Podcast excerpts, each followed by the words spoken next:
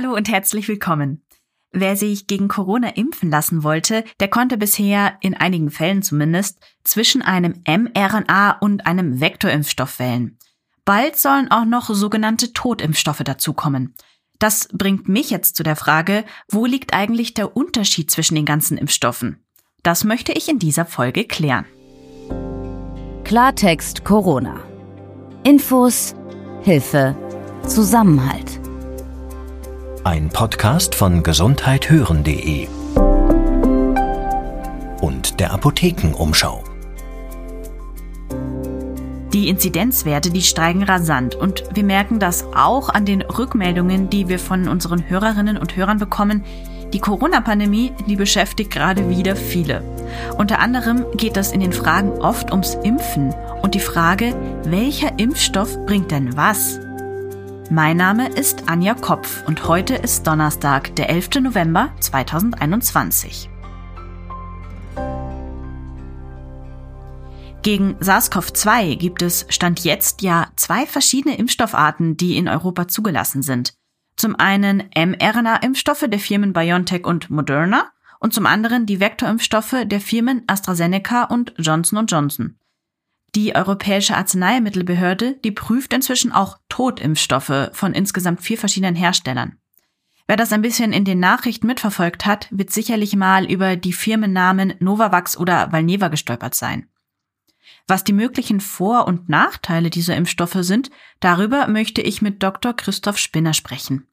Er ist Infektiologe und er arbeitet am Klinikum rechts der ISA in München. Hallo, Herr Dr. Spinner. Schönen guten Tag, Frau Kopf. Um über diese Unterschiede der verschiedenen Impfstoffe zu sprechen, würde ich jetzt ganz gerne mal mit so einem kurzen Impfstoff einmal eins als Grundlage anfangen.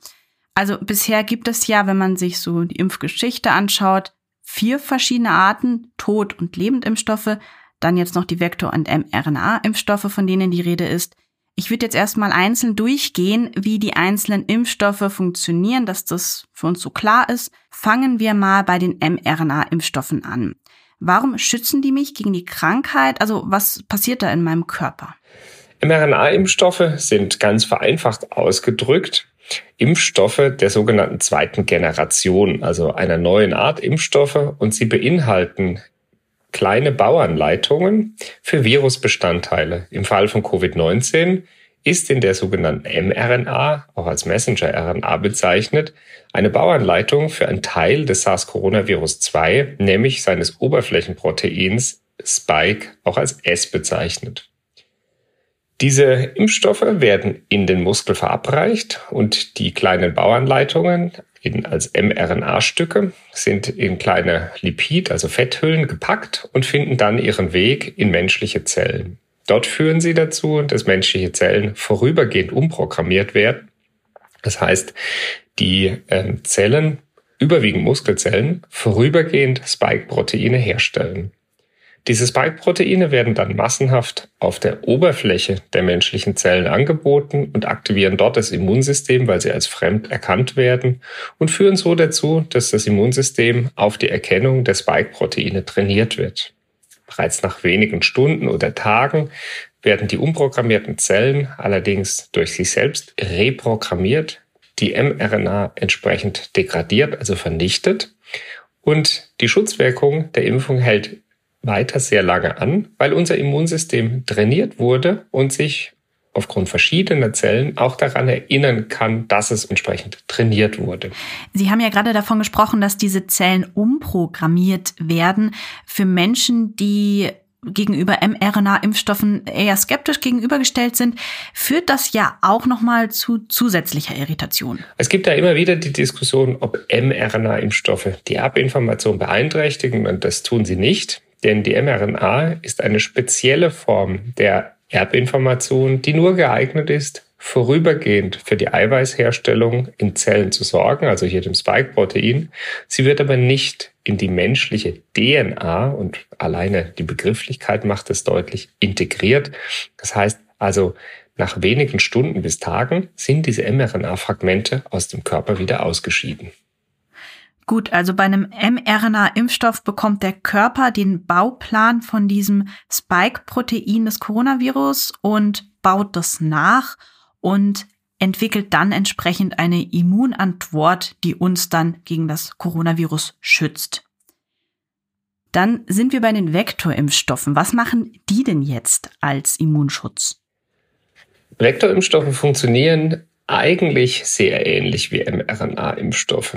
Der Unterschied ist, man hatte früher keine Technologien, um mRNA-Fragmente direkt herstellen und in menschliche Zellen bringen zu können, ohne dass sie unterwegs vom Immunsystem bereits abgebaut werden.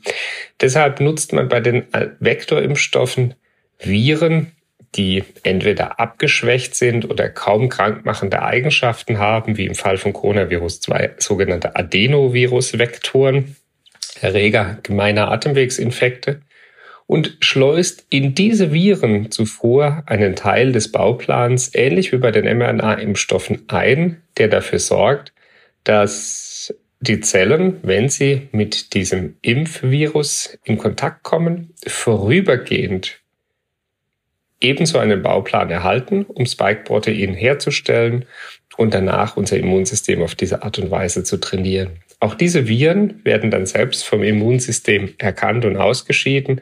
Das ist auch eines der Probleme, weshalb wahrscheinlich zu kurzfristige Impfung von Adenovirus-Vektorimpfstoffen hintereinander, also im Abstand von wenigen Tagen bis Wochen, dazu führt, dass das Immunsystem auch diesen Impfvektor als fremd erkennt und dadurch der Impfstoff nicht wirken kann. Deshalb ist es bei den Vektorimpfstoffen entsprechend wichtig, einen ausreichenden Impfabstand zu lassen von wahrscheinlich sechs bis acht Wochen eher alte Bekannte unter den Impfstoffen, das sind ja die Tod- und die Lebendimpfstoffe. Können Sie mir jetzt erstmal sagen, was ist denn ein Totimpfstoff? Totimpfstoffe sind eine sehr lange im Einsatz befindliche Technologie von Impfstoffen. Man produziert in der Regel im Labor Eiweißbestandteile, auch hier wieder von Spike, also dem Oberflächenprotein des Virus, entweder in Zellkulturen oder in lebenden Organismen, wie beispielsweise in Hühnereiern beim Grippeimpfstoff und reinigt diese Eiweißstoffe dann auf, bringt sie in den Körper ein. Dabei gibt es das Hauptproblem bei den Totimpfstoffen, dass die Aufwend Herstellung sehr aufwendig ist. Insbesondere um große Mengen herzustellen, ist es sehr, sehr aufwendig äh, und benötigt viel Vorlauf. Deswegen standen diese auch in der Pandemie nicht so schnell zur Verfügung. Und eines der wesentlichsten Probleme ist, dass ihre Wirksamkeit für viele Erkrankungen schwächer ist als äh, von Zweitgenerations- oder Lebendimpfstoffen. Und das hat wahrscheinlich damit zu tun, dass man nur eine bestimmte Menge des Virusproteins, also hier Spike von SARS-CoV-2, einmalig durch die Impfung einbringt. Diese Menge sorgt dann für die ähm, ja, Trainierung des Immunsystems. Und das Problem ist häufig auch, dass diese Eiweißstoffe nicht unbedingt als fremd erkannt werden. Deswegen benötigen Totimpfstoffe regelhaft sogenannte Wirkstoffverstärker, also Adjuvantien, um eine ausreichende Immunwirkung zu erreichen. Die Lebendimpfstoffe, die sind dagegen ja in der Coronavirus-Pandemie kein, spielen jetzt gerade keine Rolle. Trotzdem möchte ich nochmal der Vollständigkeit halber wissen, ähm, können Sie das noch erklären, wie die funktionieren? Bei Lebendimpfstoffe werden Erreger so abgeschwächt, dass sie sich entweder nur vorübergehend vermehren oder nicht so schwer krank machen können, wie das natürlicherweise der Fall ist. Einer der häufigsten Lebendimpfstoffe, die in der Medizin im Einsatz befindlich sind derzeit, sind Masern, Mumps, Röteln, Kombinationsimpfstoffe oder Windpockenimpfstoffe. Mhm. Hierbei werden die Viren entsprechend abgeschwächt und sorgen so dafür, dass das Immunsystem diese erkennen kann. Sie führen auch zu einer Impfinfektion.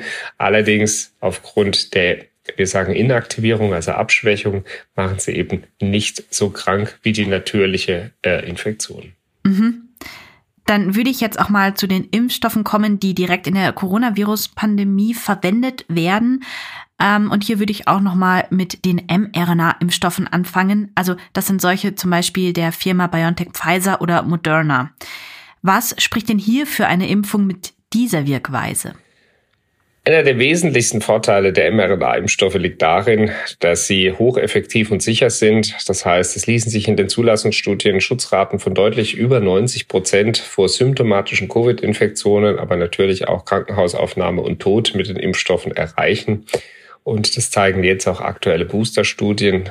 mRNA-Impfstoffe sind als Zweitgenerationsimpfstoffe sehr effektiv. Gleichzeitig sind sie nach allem, was wir heute wissen, auch sehr sicher. Das heißt, ihre Verträglichkeit ist gut, auch wenn es in den ersten ein, zwei Tagen nach Impfung bei vielen Menschen zu Symptomen wie Fieber, ähm, Kopfglieder und Muskelschmerzen kommt. Mhm. Man kann sich das so vorstellen, es ist eine gewisse Art der Reaktion des Immunsystems auf die Impfung. Wir bezeichnen dies als Reaktogenizität. Also eine Impfreaktion quasi. Genau, eine, eine Impfreaktion und diese Nebenwirkungen sind mild und vergehen auch ähm, in den ersten zwei bis drei Tagen wieder von alleine, sind also nicht gefährlich. Der Vorteil der mRNA-Impfstoffe liegt auch vor allem darin, dass sie in kurzer Zeit sehr schnell und in großer Menge produzierbar waren, denn nur so war es möglich, der Bevölkerung dann Anfang 2020 auch ein breites Impfangebot machen zu können, nachdem sie entsprechend zugelassen wurden. Und ich glaube, darin liegt einer der wesentlichsten Vorteile. Spricht denn auch etwas dagegen, dass ich mich ähm, mit mRNA-Impfstoffen impfen lasse? Eigentlich gibt es keine bekannte Kontraindikation gegenüber mRNA-Impfstoffen. Es gibt sehr, sehr selten Allergien gegenüber den eingesetzten kleinen Lipidhüllen, also diesen Fetthüllen, die verwendet werden, um die mRNA in den Körper zu bringen. Wir sprechen hier im Verhältnis von eins zu mehreren Millionen. Ähm, tatsächlich werden das die Betroffenen wissen. Ansonsten gibt es aus meiner Sicht keine absolute Kontraindikation, diesen Impfstoff einzusetzen. Und wie ist es bei den Vektorimpfstoffen? Hier gibt es ja welche von AstraZeneca oder Johnson Johnson. Wann sollte ich mich damit impfen lassen und wann eher nicht so? Adenovirus-Vektorimpfstoffe funktionieren, wie gesagt, sehr vergleichbar wie mRNA-Impfstoffe, sind ebenso auch ähm, gut und in großer Zahl herzustellen. Eine der Hauptnebenwirkungen ist, und ich hatte das eingangs schon angesprochen, dass das Immunsystem eben Immunität gegen die Vektorviren entwickelt. Also man kann sich das so vorstellen, diese Vektorviren, hier Adenoviren, sind wie Fähren, um die Bauanleitung in den menschlichen Körper zu bringen. Mhm. Und wenn sich die Immunität gegen diese Vektorviren entwickelt, dann gibt es manchmal sogenannte Autoimmunreaktionen, die dann vor allem im Fall von ähm, dem AstraZeneca-Wirkstoff Jedox oder Vacceria dazu führen, und zwar mehrheitlich bei Frauen, dass es, oder bei jüngeren Frauen, dass es in sehr seltenen Fällen zu den Autoimmunthrombosen, also einer Aktivierung des Blutgerinnungssystems und damit verbunden zu sehr seltenen zerebralen Sinusvenenthrombosen, das sind quasi äh, hirnversorgende Blutgefäße, kommen kann. Diese Nebenwirkungen sind selten, aber sie können sehr schwer sein.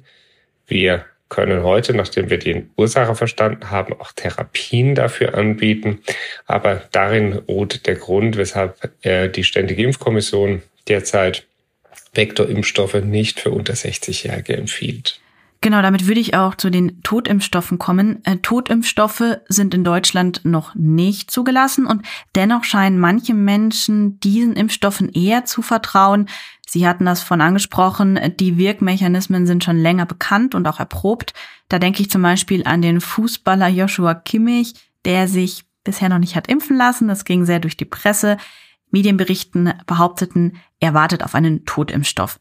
Kann also auch sein, dass es auch anderen Menschen ähnlich geht. Daher die Frage, was sind denn die Vorteile von einem Totimpfstoff? Totimpfstoffe sind vor allem lange bekannt. Ich glaube, sie geben deshalb vielen Menschen das Gefühl von Sicherheit, weil das Wirkstoffprinzip untersucht ist. Ich persönlich kann das so nicht nachvollziehen, weil wir im Kontext der Corona-Impfungen so viele Menschen Millionen Menschen weltweit mit mRNA- und Adenovirus-Vektorimpfstoffen geimpft haben, dass wir ausreichend gut über deren Sicherheitsprofil Bescheid wissen. Dennoch, und das bleibt der zentrale Punkt, es geht ja darum, jedem Menschen ein Impfangebot machen zu können. Wenn Totimpfstoffe dabei helfen, eine wichtige Lücke zu schließen, dann soll es nur recht und gut sein. Hauptproblem dürfte es werden. Dafür gibt es aber noch keine ausreichenden Daten, dass äh, aus der Erfahrung bei anderen Erkrankungen Totimpfstoffe wahrscheinlich nicht ganz so wirksam sein werden, gerade vor dem Auftreten neuer Varianten wie die mRNA-Impfstoffe. Andererseits gibt es dazu heute noch keine Studiendaten. Ein bisschen bleibt es damit auch Spekulation. Und deshalb begrüße ich es sehr, wenn Totimpfstoffe zur Verfügung stehen und sich damit weitere Menschen impfen lassen. Denn die Impfung ist der einzige Weg, wie wir die Corona-Pandemie längerfristig ohne viele Infektionen und Tote überstehen werden. Ähm, wie kommt man denn zu der Annahme, dass die Totimpfstoffe möglicherweise gegen Mutationen und ähnliches nicht so wirksam sein könnten? Totimpfstoffe führen, wie ich bereits ausgeführt hatte, dazu, dass sie das Immunsystem nicht so gut aktivieren wie mRNA-Impfstoffe. Es gibt zwar keinerlei vergleichende Studien, wir wissen das aber schon von anderen ähm, Erkrankungen. Man braucht nicht nur Wirkstoffverstärker, sondern gerade Menschen mit ähm, Immunsystemerkrankungen oder solche, die Medikamente einnehmen, die das Immunsystem hemmen, werden durch Totimpfstoffe sehr wahrscheinlich schlechter schützbar sein. Das spielt aber in der Allgemeinbevölkerung ohne Erkrankungen des Immunsystems vielleicht gar keine so große Rolle. Und wir müssen hier, wie bei allen anderen Impfstoffen, auch die notwendige Evidenz, also Wissenschaftslage, äh, wissenschaftliche Erkenntnisse generieren. Das heißt, es ist natürlich begrüßenswert, wenn Totimpfstoffe für weitere Menschen, die sich dann impfen lassen, zur Verfügung stehen. Ähm, Sie hatten vorhin ja auch ähm, die möglichen Impfkomplikationen angesprochen. Also sowohl bei mRNA-Impfstoffen als auch bei Vektorimpfstoffen ähm, wurden Komplikationen gemeldet. Im Sicherheitsbericht des Paul-Ehrlich-Instituts geht es da zum Beispiel um Herzmuskelentzündungen oder eben das sogenannte Thrombose mit Thrombozytopenie-Syndrom. Ähm, können Sie hier nochmal eine kurze Einschätzung geben, wie Sie diese Komplikationen sehen? Also alle Impfstoffe haben aus meiner Sicht im Moment ein günstiges Risiko-Nutzen-Profil mit den vorgenannten Einschränkungen, dass Vektorimpfstoffen eben eher nicht bei jüngeren, vor allem Frauen zum Einsatz kommen sollten. Es spielt aber eine untergeordnete Rolle, weil es ja eine Vielfalt aus Impfstoffen gibt und trotz allem sind diese Nebenwirkungen, gerade der autoimmunen Thrombosen, sehr, sehr selten. Das darf man nicht vergessen, auch wenn die mediale Wahrnehmung etwas anderes suggeriert, ist bei vielen Millionen geimpfter Menschen natürlich diese Handvoll Fälle, die aufgetreten sind, sehr gefühlstark wahrnehmbar, aber dennoch deshalb nicht häufig. Herzmuskelentzündungen nach mRNA-Impfungen wurden vor allem für den Wirkstoff von Pfizer BioNTech Comirnaty, also äh, BNT 162b2, wie der generische Handelsname ist, berichtet, und zwar mehrheitlich bei jungen Männern. Auch hier ist sehr naheliegend, dass es sich um eine Autoimmunreaktion des Impfstoffes handeln könnte, der im Zusammenhang mit dem Herzmuskel steht. All diesen Herzmuskelentzündungen ist allerdings gemein, dass sie vorübergehend sind, sie milde sind und sie folgenlos ausheilen. Das heißt, Patientinnen und Patienten oder Geimpfte dadurch nicht nachhaltig gefährdet sind die Impfung, die ist ja nicht nur deshalb sinnvoll, damit man sich und äh, Angehörige vor der Erkrankung schützt, sondern wir versuchen ja auch dafür zu sorgen, diese Pandemie einzubremsen, zu versuchen, dass sich das Virus nicht weiterentwickelt, nicht noch gefährlicher wird. Würden Sie denn sagen, gibt es von diesen Impfstoffen, die es bisher bestehen, beziehungsweise die noch kommen, einen Impfstoff, der möglichen Mutanten besonders gut zuvorkommt? Bezüglich der Varianten, insbesondere der besorgniserregenden Varianten, kann ich Ihnen heute äh, noch keine abschließende Einschätzung geben. Zum einen, auch wenn bei uns in Deutschland derzeit ausschließlich Delta zirkuliert, gibt es weltweit noch andere Varianten zum Einsatz kommen, die ähm, Effektivität der verschiedenen Impfstoffe bei unterschiedlichen Mutanten ist mehrheitlich nur im Labor, also in sogenannten In-vitro-Bedingungen untersucht, lässt sich damit nicht automatisch auf das echte Leben übertragen. Mhm. Nach allem, was wir heute wissen, sind die Impfstoffe, die wir im Moment einsetzen, ausreichend aktiv gegenüber Delta, wobei die Einschränkung besteht, dass die Wirkstoffeffektivität der Impfstoffe nach sechs bis zwölf Monaten eben deutlich abnimmt. Und gerade die mRNA-Impfungen sowohl von BioNTech Pfizer als auch ähm, Spikevax von Moderna ungefähr äh, auf 50 bis 60 Prozent Effektivität abfallen und deshalb durch die Boosterung in sechs bis zwölf Monate nach Erstimpfung oder Grundimmunisierung etwa 95 Prozent zusätzlicher Schutz erreichbar sind und gerade jetzt bei den steigenden Fallzahlen sehr wichtig sind. Herr Dr. Spinner, ich danke Ihnen, dass Sie mit mir dieses Thema so schön aufgedröselt haben und ich hoffe, dass für unsere Hörerinnen und Hörer dieser Unterschied zwischen den Impfstoffen jetzt einigermaßen klar geworden ist. Vielen Dank. Das hoffe ich auch sehr. Ich danke Ihnen, Frau Kopf, und wünsche alles Gute und bleiben Sie gesund. Dankeschön. Kurz zusammengefasst heißt das jetzt also, mRNA-Impfstoffe, die enthalten eine Art genetischen Bauplan für den Körper, damit der Körper Eiweiße nachbauen kann, die sich an der Oberfläche des Erregers, also des Coronavirus, befinden. Bei Vektorimpfstoffen, da wird ein harmloses Virus als eine Art Boot oder Trägerstoff verwendet, das ebenfalls Informationen zu den Eiweißen an der Oberfläche des Erregers weitergibt an den Körper. Bei Totimpfstoffen, da verhält es sich ein bisschen anders. Da werden direkt Teile des Erregers oder abgetötete Erreger eingesetzt. Streng genommen sind allerdings auch mRNA- und Vektorimpfstoffe eine Art Totimpfstoff, da diese ja ebenfalls nur Teile des Virus enthalten. Bei allen Impfstoffen ist das Ergebnis am Ende auf jeden Fall ähnlich. Jeder Impfstoff, der führt dazu, dass der Körper die Oberfläche des Virus kennenlernt und eine entsprechende Abwehrreaktion entwickeln kann. Damit schützen auch alle Impfstoffe gegen das Coronavirus. Der einzige Unterschied ist, sie wirken unterschiedlich stark und lange gegen das Virus und auch mögliche Komplikationen können anders ausfallen. An dieser Stelle auch noch ein Hinweis, denn erst nach dem Gespräch mit Dr. Spinner kam die Info, dass die STIKO, also die Ständige Impfkommission, den mRNA-Impfstoff von Moderna nicht mehr für Personen unter 30 Jahren empfiehlt. Denn es gibt ganz neue Daten, die zeigen, Herzmuskel- und Herzbeutelentzündungen kommen bei diesem Impfstoff besonders häufig vor. Wer eine solche Entzündung hat, bei dem ist der Verlauf zwar überwiegend mild, um das Risiko aber trotzdem nochmal zu verringern, empfiehlt die STIKO ausschließlich den mRNA-Impfstoff vom BioNTech Pfizer zu verwenden.